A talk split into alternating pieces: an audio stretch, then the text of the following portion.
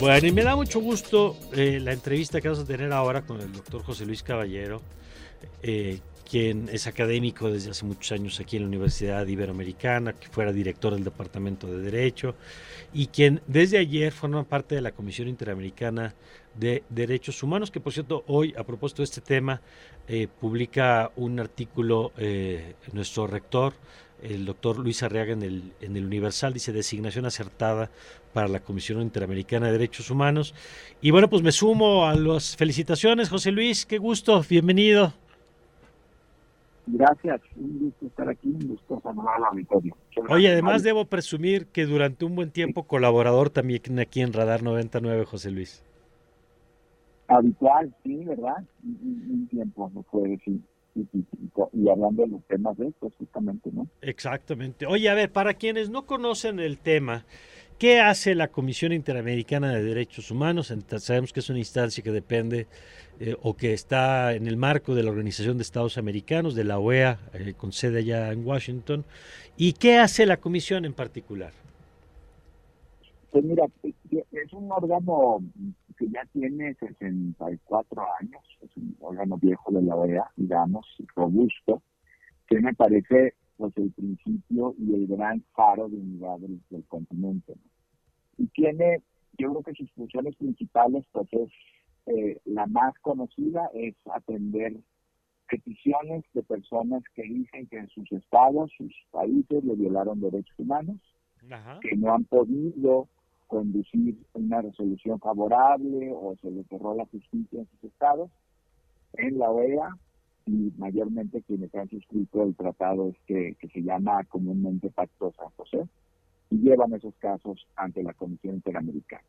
Directamente las víctimas o a través de, peticionarios, ¿no?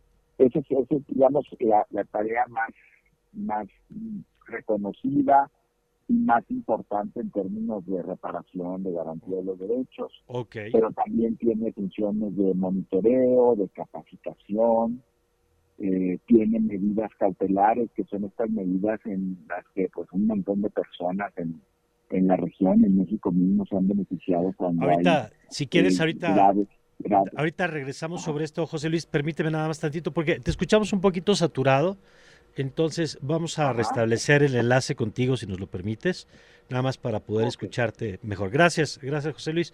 Eh, y mire, esto que nos estaba explicando ahorita el doctor José Luis Caballero, es una instancia, es muy importante porque hay veces que si una persona le violentaron sus derechos, México, Nicaragua, y en su país no se le atiende, existe un nivel, digamos, supranacional, que es la comisión, en donde puedes llegar a decir, oye, a mí me están violentando mis derechos.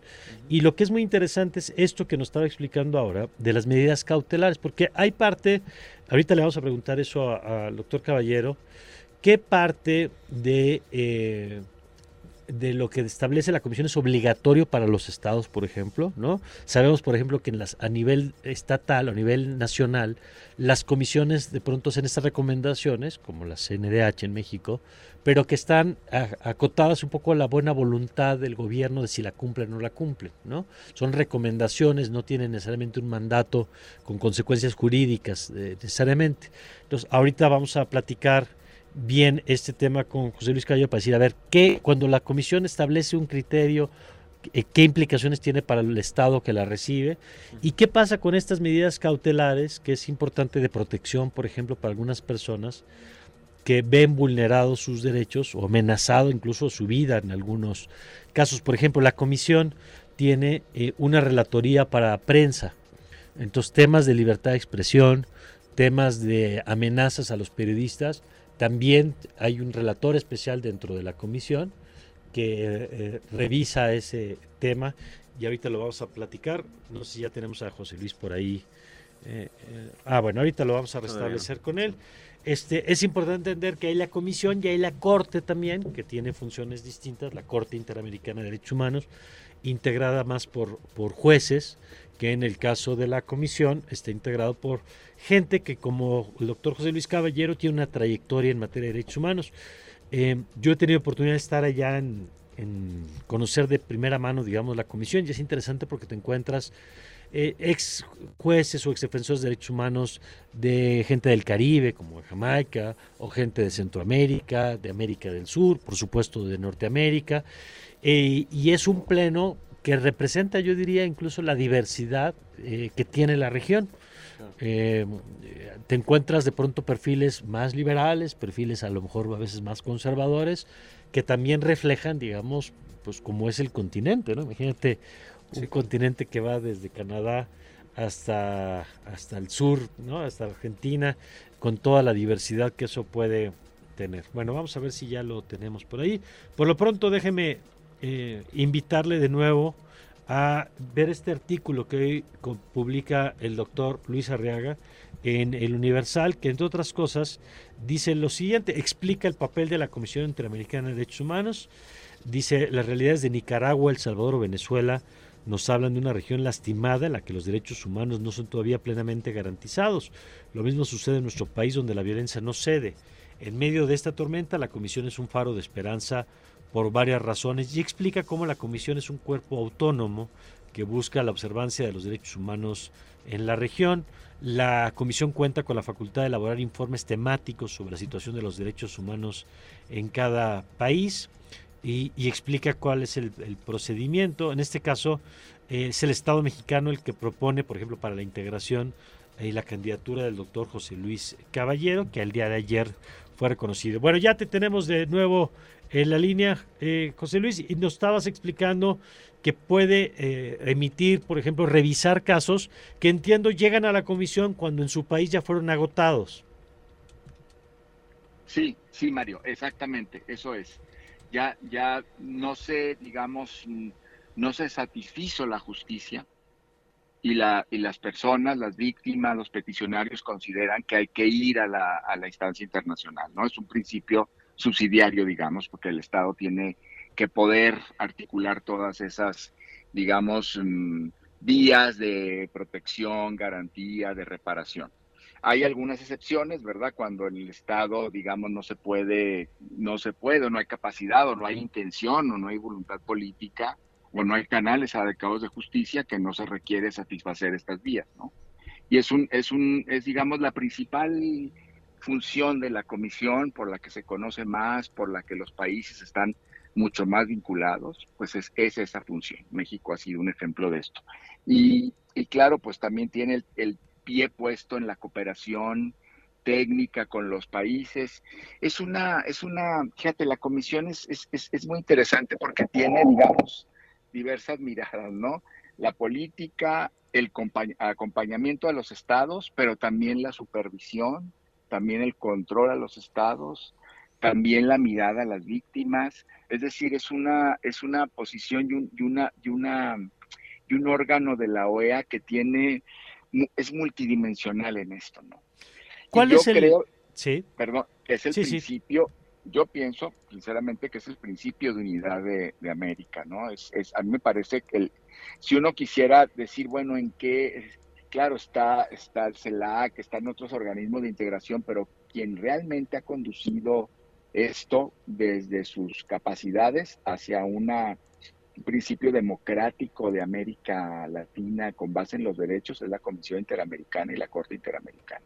Una función muy interesante es esta revisión del Estado sobre el Estado que tienen los derechos en un país.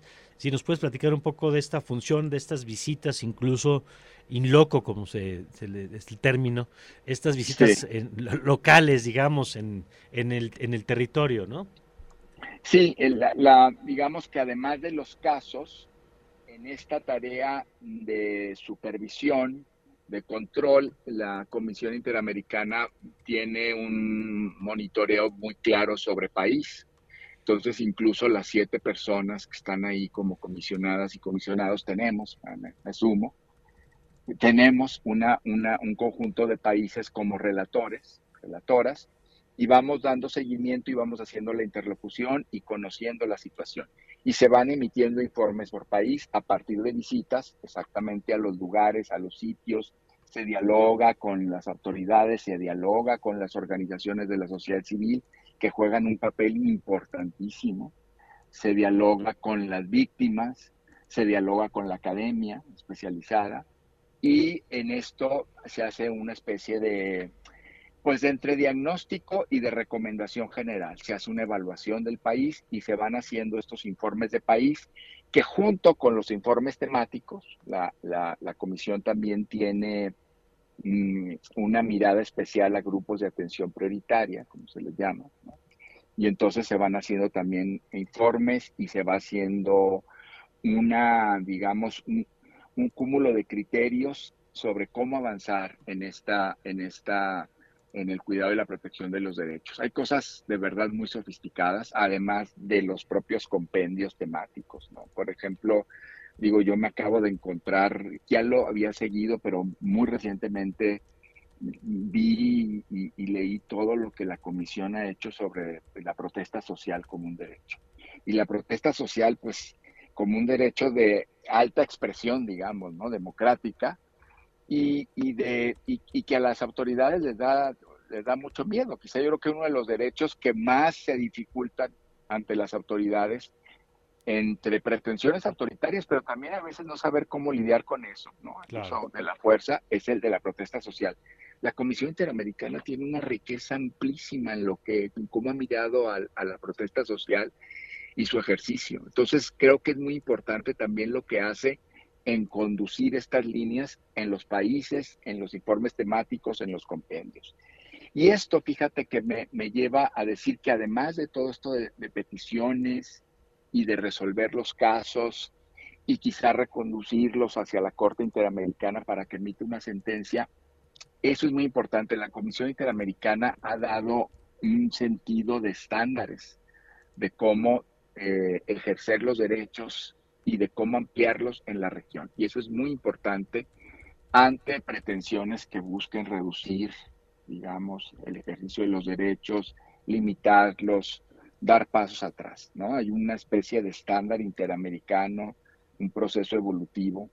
Eh, un juez de la Corte Interamericana, que luego fue mm, juez de la Corte Internacional de Justicia, ya murió, que hizo muchas visitas a, México y a la Universidad Iberoamericana, Antonio Cansado, tenía una frase que me parece extraordinaria. Decía él que se estaba creando una conciencia jurídica universal. Mm. Quizá, pretenciosa, pero esos estándares, esos estándares es, es la conformación de una conciencia jurídica universal en derechos. Pues esa es la importancia. esa es la importancia de la comisión. Eh, más temprano aquí Santiago Aguirre eh, celebraba tu, incorporación a la comisión y nosotros nos unimos, también el, rector de la Ibero y en su artículo dice se lee noticia que abona el fortalecimiento del sistema internacional de derechos humanos. Eh, y bueno, pues eh, te agradezco, José Luis, mucho éxito en esta nueva etapa. Gracias y seguimos conversando. Sí, seguro. claro. Nada más una cosa, mira, yo creo que esta apuesta Mm, tiene un mensaje importante pues hacia, digamos, el compromiso del Estado con los organismos de supervisión, es, reforzarlo con la, con la sociedad civil y me parece también con la academia y en la academia con las universidades confiadas a la compañía de Jesús. Eso me parece importante recuperarlo. Eh, hay una mirada en la que uno se forma y que lo permite a uno estar ahí, ¿verdad? Gracias a este modelo de universidades en las que estamos. Muchas gracias, querido. De acuerdo, gracias. Gracias a ti, José Luis Caballero.